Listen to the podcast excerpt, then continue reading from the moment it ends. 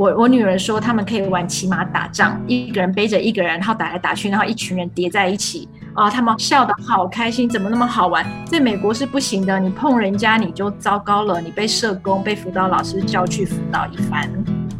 欢迎收听联合报直播的节目《远方》，和大家聊聊国际间的大小事。我是雷光涵。我们在前一集节目，呃，请加油美国国中生和高中生的翁伟扬分享了美国大学入学的重大变革，就是许多学校取消参考 SAT 和 ACT 的成绩。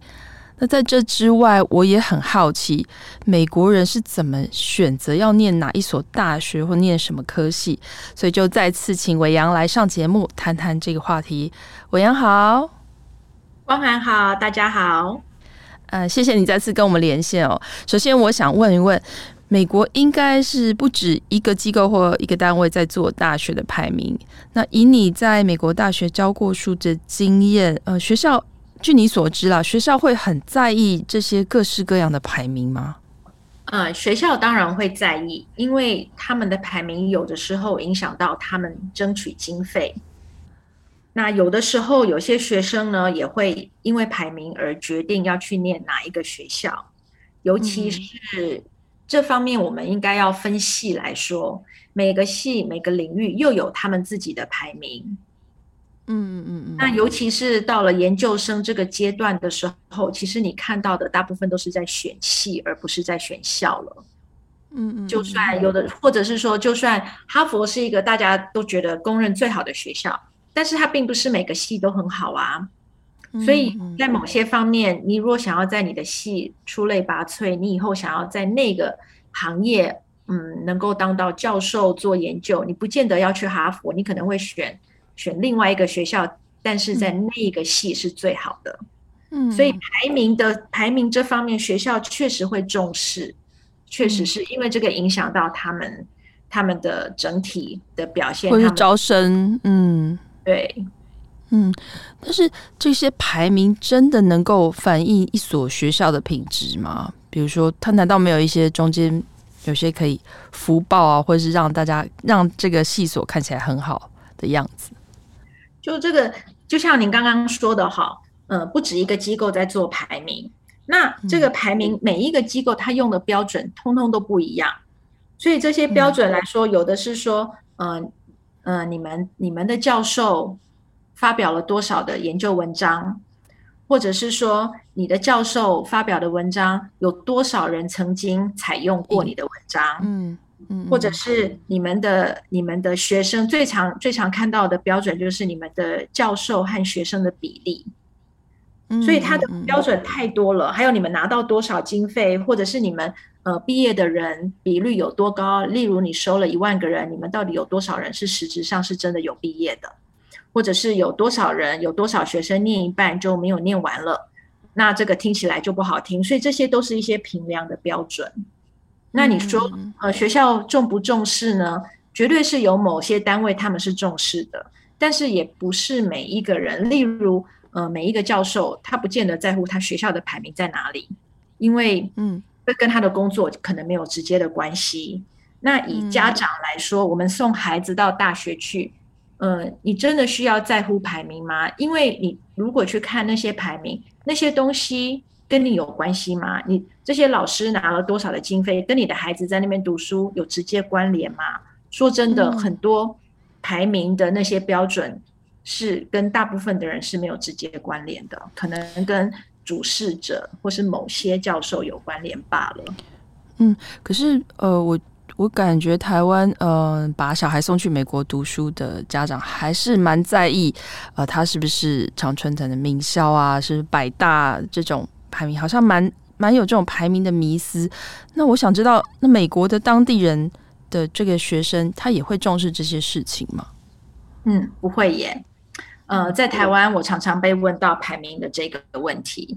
呃，不但选校排名，选系也要排名，全部都是看排名。那如果这个孩子同时上了两三所学校，当然不用讲，绝对是去那个排名高的。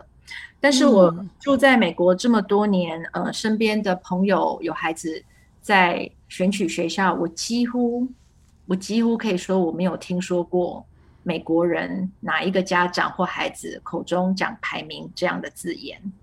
那我就看了一下，我就看了一下最近的一些嗯民调，就说呢，他们就是调查这些家长，就说你们选校的标准是什么？你们选校第一个最重要的标准是什么？有百分之七十八的家长都说，呃，必须是适合的。他们英文就是说是一个 good fit，就是说这个学校必须是适合我孩子的。这个学校再怎么别人口口中再怎么样是个好学校，如果它不适合我的孩子，那它对我们来说就不是一个好学校。所以七十八百分之七十八的家长都说是必须看适不适合。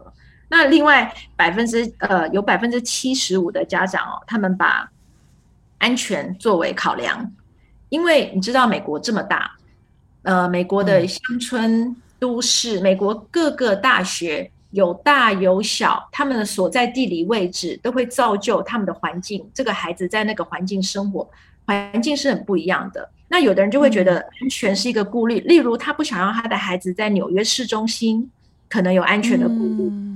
所以他们的安全是是是百分之七十五的人觉得这是安全。那另外有百分之七十四的人，他们觉得重要的就是说，这个学校能不能提供我孩子。将来出社会一些实质的技能，所以有的人可能不喜欢去哈佛，他觉得哈佛不一定给我孩子提供一个很实质出社会的技能，所以，所以，所以他们的看法是跟排名是几乎没有什么相关的。嗯，那你刚才说的适不适合这个学校？所谓的适合。是什么意思？那那那这个一个高中生要又要怎么知道这个这个学校适不适合我呢？嗯，没错，所谓的适不适合哈，他们有一些标准。第一就是说，呃，兴趣，例如呢，嗯，你的孩子的兴趣在哪里？那这个学校他所能提供的东西有没有和你孩子的兴趣有没有相符合？这是第一。那所谓的兴趣，不是说你是学什么咯，不是说你主修数数学，你主修语文，不是这样子。所谓的兴趣，就是说这个学校课外它有些什么东西。哦、嗯，那课它课一个大学就像一个社会，你如果住住在一个社会，你明明就是一个喜欢运动的人，这个社会的人偏偏就是不运动，那你要住在那边四年，你要怎么交朋友？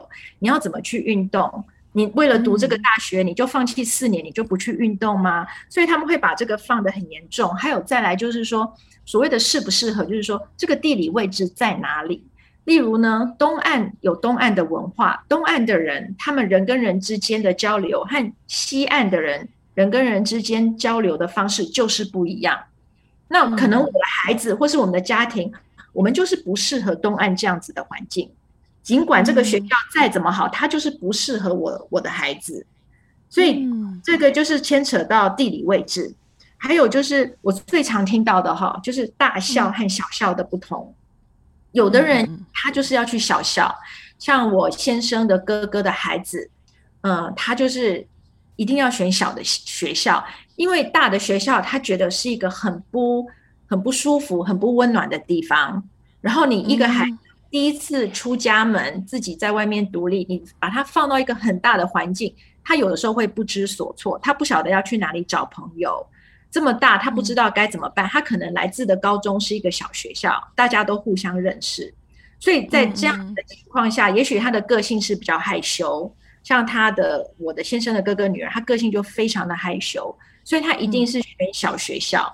去了以后，他念得非常的开心，他成绩非常的好，可是他就是不想去大校。然后，呃，再来就是还有一个，就是因为美国太大了，所以很多家庭因素，呃，他可能会说你必须离家里。像我，有我先生的哥哥，他有三个孩子都念大学了，那他告诉他的孩子就是说，我们家选校的标准就是呢，方圆百里，我们只要开车开得到的，你都可以去读。但是如果说你要读很远的，例如他们是住芝加哥，你如果要读加州的，那开不到了，绝对是要坐飞机。那回家一趟是很困难的哦。你你有事情想回家，你都是要订机票。你呃圣呃感恩节回家你要订机票，你圣诞节回家你订机票，你春假想回家你也要订机票。那这个机票不是这么的便宜，我们也不能开车去载你，去帮你把宿舍打底打理好，所以很所以这个地点是一个问题。那再来就是就是呃学费，因为大家都知道美国学费实在太贵了。有的人他可能会说，你可能要念本州的学校，因为如果我们住在这里的话，因为我们有缴税，所以我们念本州的学校学费是便宜非常非常的多。但是你如果要到别州去念，那你就要付外州来的学费，那就会很贵，除非你有奖学金。所以他们考虑的点是非常的多样。那你刚刚提到说，这个孩子他怎么知道哪一个适合他，不适合他？这个就是他们。这个家庭自己去讨论，那大家都会做的一件事情，就是一定会去参观学校。他们几乎不会把孩子放到一个学校，一个陌生的地方，这个孩子连去都没去过。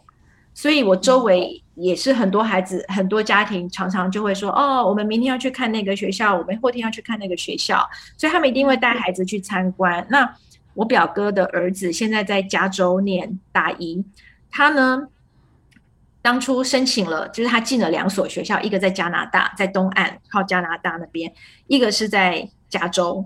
他们本来决定了去念加拿大，为什么？因为离家近啊，开车就开到了。他们的爷爷奶奶要看，也要看他，也很方便。后来他去参观了加州以后，他说他绝对他就是要念加州，他不去念那个加拿大的学校了，因为两个校风太不一样，他完全被加州的校风给吸引了。他是在纽约长大的孩子，嗯，但是他一到了那边，他觉得这个才是适合我的地方，所以他现在就去念。这有有点像，就是看气场跟他合不合的感觉。对，没错，嗯嗯，没错，因为每一个学校的校风真的差很多。那还有一个一个有趣的哦，就是呃，我自己的小孩，其实他们还很小的时候，嗯，例如他们小学的时候，我们有一次跟朋友大家聚会。那这些人都是大学教授，因为都是我以前认识的一些同事。然后大他们都会说，他们大家就讨论啦，因为他们都都走过不同的大学，也许是在那边念书，也许去那边教过书。可是他们都走过不同大学，他们都可以说出那个大学的校风是大概是个什么样子。所以他当初看了我的小孩，他就会说开玩笑的哈，因为那时候小孩才小学，他说：“哎呀，你这个孩子绝对是念某某大学的。”然后我们说为什么呢？他说因为他的个性是这样这样，那个学校是那个学校的人大概就是这个样子。那当然这是一个笑话，因为小孩很小，可是就是不难看出说每个学校校风真的太不一样了。所以因为这么的多样性，所以这里的人不会把排名放在最重要，因为相对你如果了解这些多样性，其实你根本不在乎这些排名了。嗯，就你要考虑的因素，其实呃更更个人化了，就是就是你自己对这个学校的感觉是什么，然后你想要在这个学校得到什么，跟这个所谓的学校的经费啊，或是师生比这些可能呃关联不是那么大。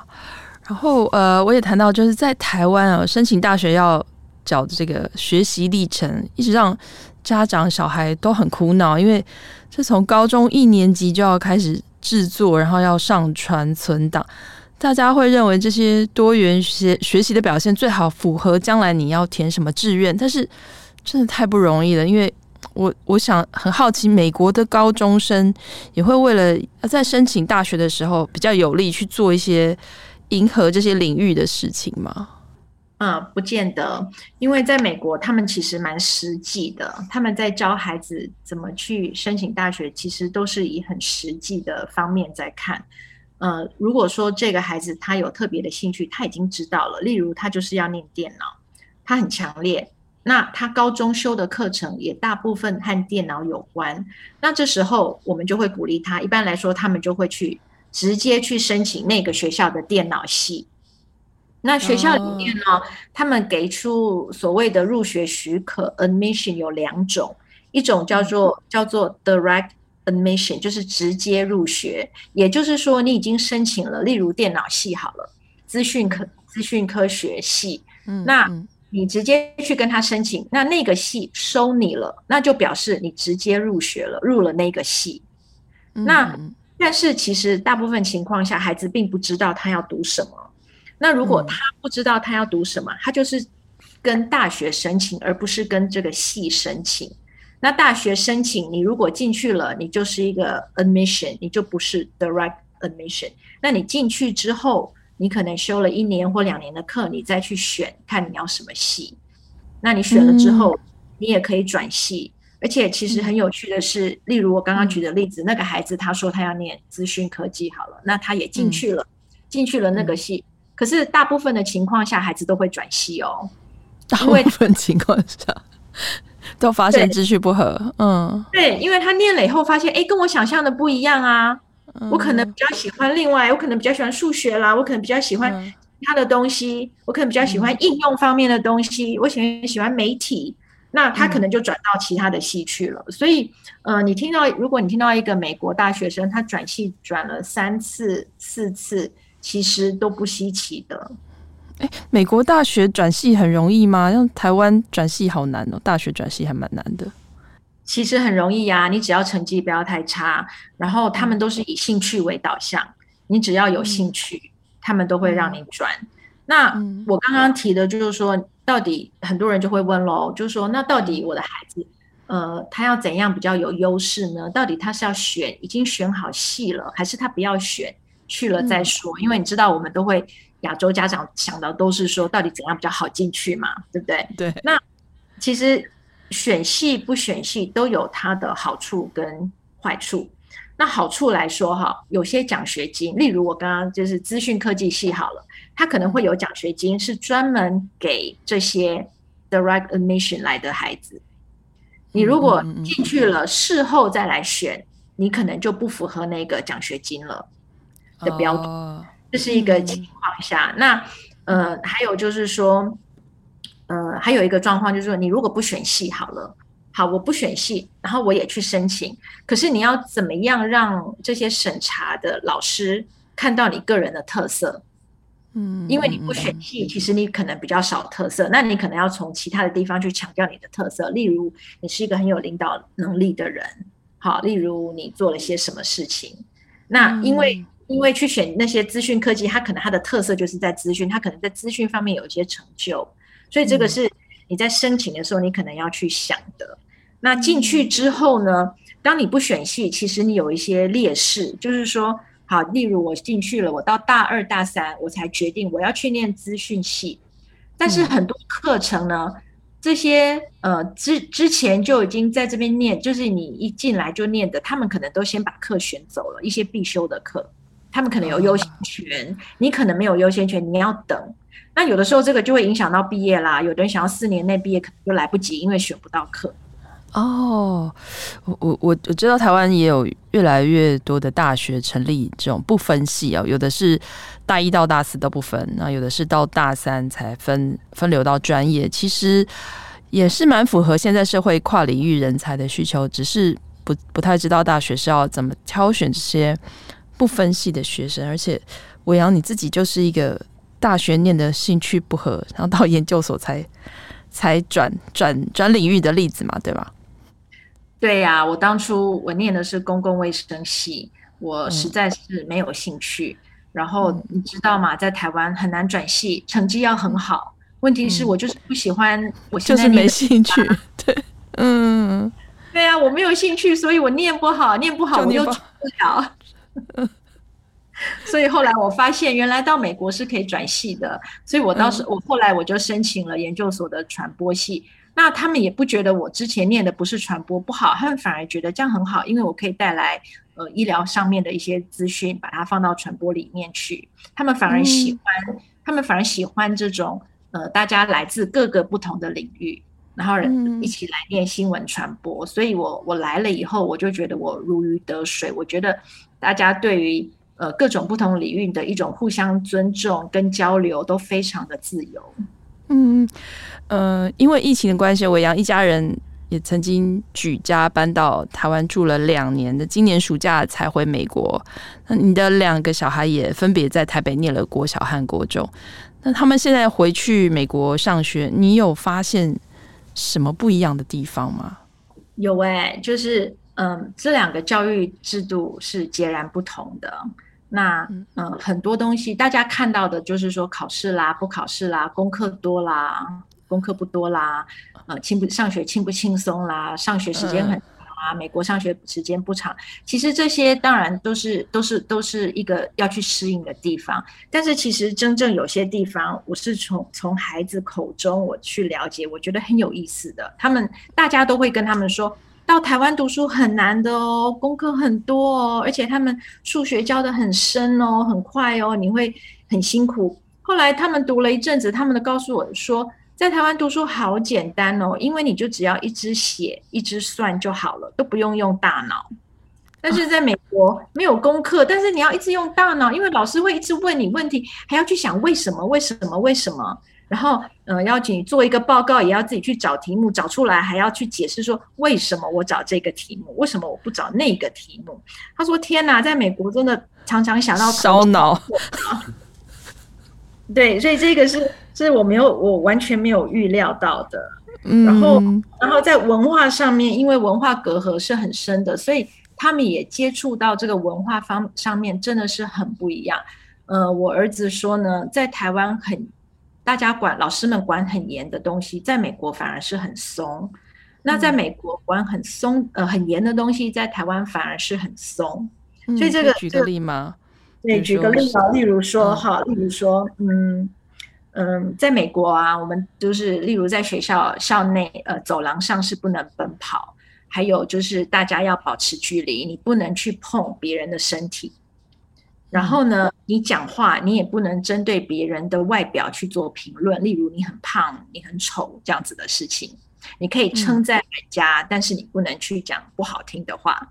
后来他们到台湾就发现，哇，他们说台湾好好玩哦，每天上课回来都讲笑话给我听，笑点他们的笑点很低。后来我发现为什么呢？因为在台湾很自由啊，因为呃老师骂人。老师是可以当众骂人的哦，在美国，老师不能当众骂那个孩子。老师如果事情要说，一定要私下跟那个孩子说，不然就是侮辱了那个小孩，这个老师绝对被告。可是呢，在台湾的教室，老师是可以直接骂人的。你是谁？不读书？你们班很笨，因为你们班平均都考得不好。凯凯说：“哇，可以，老师可以直接骂人家很笨，在美国从来没有听过的。”所以很多事情是很不一样。那他又觉得台湾学校很好玩，为什么呢？因为在走廊可以打架，还可以玩。我我女儿说他们可以玩骑马打仗，一个人背着一个人，然后打来打去，然后一群人叠在一起啊，他们笑得好开心，怎么那么好玩？在美国是不行的，你碰人家你就糟糕了，你被社工、被辅导老师叫去辅导一番，真的差别非常大耶。对，很有意思。就小孩的观察是我们、嗯、我们看不到的，我们大人只会看到教育制度，但是他们看到的视角又不太一样。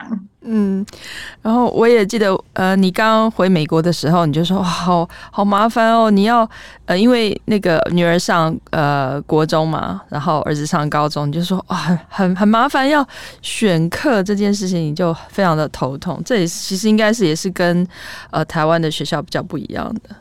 对对，我们一回来，因为一个是上高中，一个上国中，嗯、天呐，他们已经没有班自己的班级，他们也没有导师，所以其实你一到学校，你突他突然有点不知道怎么办，因为你没有一个班上可以去，你也没有一个导师可以去认，嗯、所以你就是自己要选课，然后要自己去找教室，然后你就很像一个无头苍蝇一样。但是你会发现，你也不是只有你这样，大家都这样，因为新生就是这样子。然后呢，你也没有同学，因为因为你每一堂课跟你坐在你旁边的人都不一样。这时候吃饭就变很重要喽，因为你吃饭吃饭，嗯，吃饭的时候你就是跟你的朋友吃饭。如果有看到他们，如果有看到有人是一个人吃饭的，哎呀，那真的是糟糕了。这个人没有朋友，然后大家都看他，觉得那个人很可怜。所以他们的生活其实有他们的压力，他们的青少年有他们社交上面的压力，是可能我们台湾比较没有。台湾我们常常听到青少年的压力都是来自课业嘛。嗯嗯，考不好啦，或者是升学的问题。但是他们的年轻人，听说我看前一阵子看报道，他们忧郁，青少年忧郁的比例也越来越高。那他们忧郁的原因，大部分来自他们的社交。嗯，也就是虽然你没有一个固定的班级，所以你没有同班同学，但是你又必须想办法要有一个社交圈，不然你就会有点被孤立，是这种感觉吗？没错，没错。所以在他们的高中，为什么大家都鼓励他们，鼓励他们一定要参加课后活动？像我儿子，他参加球队，所以他的朋友就是球队，他觉得每次到了球场跟球队人一起，那个就像他的家。那你白天在学校上八堂课，每天都是不一样的人，其实你没有一个归属感。那他们还有一个问题，就是说有些孩子他就是没有参加课外活动。那因为课业压力，老实说不是这么的大。那他们两点四十分就放学喽。那你如果没有课外活动，你两点四十分到晚上睡觉做什么呢？所以他们常常会有吸毒的问题，因为你就会有一群孩子聚在一起。呃，或者他们就到处打混，或者是他们抽烟喝酒这样子的孩子，其实都蛮多，尤其在公立学校。嗯，所以这也是为什么要参加课外活动，不不见得都是为了升学的，是是为了让孩子有一个健康的一个社交圈。嗯，对，因为我记得你那时候在帮儿子选高中的时候，就在两个学校之间选择，然后你选择的标准，呃，我听起来啊。你是为了辩论队跟网球队之间在选择，这这一点也其实也蛮让我们呃，蛮让我惊讶。比如说，我可能会想说，哦，离学校近啊、远啊，或是学校升学率好不？台湾家长呃，升学率好不好啊？这学校管得严不严？这这样子的。可是你当时，我记得你的考量是呃，课后活动这个社团这件事情。对啊，其实很好玩。我们回来美国之后，大家知道你的孩子一个念国中，一个念高中，大家的问题都是。哦，那他做些什么呢？没有人是在问你，你你在学校修了什么课，或是他成绩好不好不好？大家都是问他在做什么的意思，就是说，那你课后做了些什么？那像我女儿，一开始她并没有选东西，她没有做些什么课后，我就说没有啊。那那个家长还一副很同情的看着我，觉得我很可怜。他说啊，没关系啦，也许他会到时候找到一个什么社团参加也说不定。那所以这是很很有趣的。那我儿子那个时候我们在选校，因为我们这边有两所公立学校，那一南一北。那我们当初我们家是在南嘛，那我们去的时候，当然啦，这里的环境你就是要看你的课外活动是什么。那他喜欢辩论队，南高中有辩论队，北高中没有，当然要参加南啊。可是他又想要参加网球队，那我们的网球队我们是要跟着北高中的教练，我们喜欢他的网球。对，那怎么办呢？所以我们就是这两个在考虑当中。所以，对，就像你说的，因为课业来说其实都一样。那有一点很好玩的，就是我们当初没有想到，就是我们选了之后，我们才了解的哈。就是说，我们选了之后，我们选了北高中，我们后来发现，哇，其实两个学校的风气真的不一样哎。就是嗯，一个学校的风气是比较，它是比较开放的，他们学校里面的比较接受多元。那另外一个学校，他们是稍微比较封闭的，他们对于多元性有时候比较不是那么的接受。然后老师他们在教学课程中，因为你这个学校是多元性，所以老师在讲话，他能够谈论的内容可能又比另外一个学校比较保守的学校谈话没有办法来的那么的自由。所以原来高中光是高中，光是同样的公立高中就有这么不同的风气了。那更何况当我们在选大学的时候，它差多少？真的耶！台湾的私立高中在招生的时候，总会列出他们一年有多少学生能够申请到常春藤名校，或是排名多好的大学，当做所谓的业绩来吸引家长，让小孩去报考他们的学校。那我也看过报道说，美国的名人或是上流社会的人物，也会希望小孩进名校，才有助于将来的发展。不过听伟阳这么说，才知道一般美国家庭他们考虑的因素还蛮多的，包括可能是经济能力，或是想要读的科系啊、师资、校风这些作为选择的标准。毕竟美国大学学费还是很贵，国土又很大，要考量很多事情。啊、非常谢谢伟阳在时差完全相反呃的地方熬夜和我们连线录音哦，希望能够再邀请你多谈谈在美国的观察。谢谢伟阳。好，谢谢谢谢光涵。在节目的最后，想跟听众说一声，如果您喜欢我们的节目内容，联合开炮已经有小额赞助的功能，欢迎赞助我们一杯咖啡。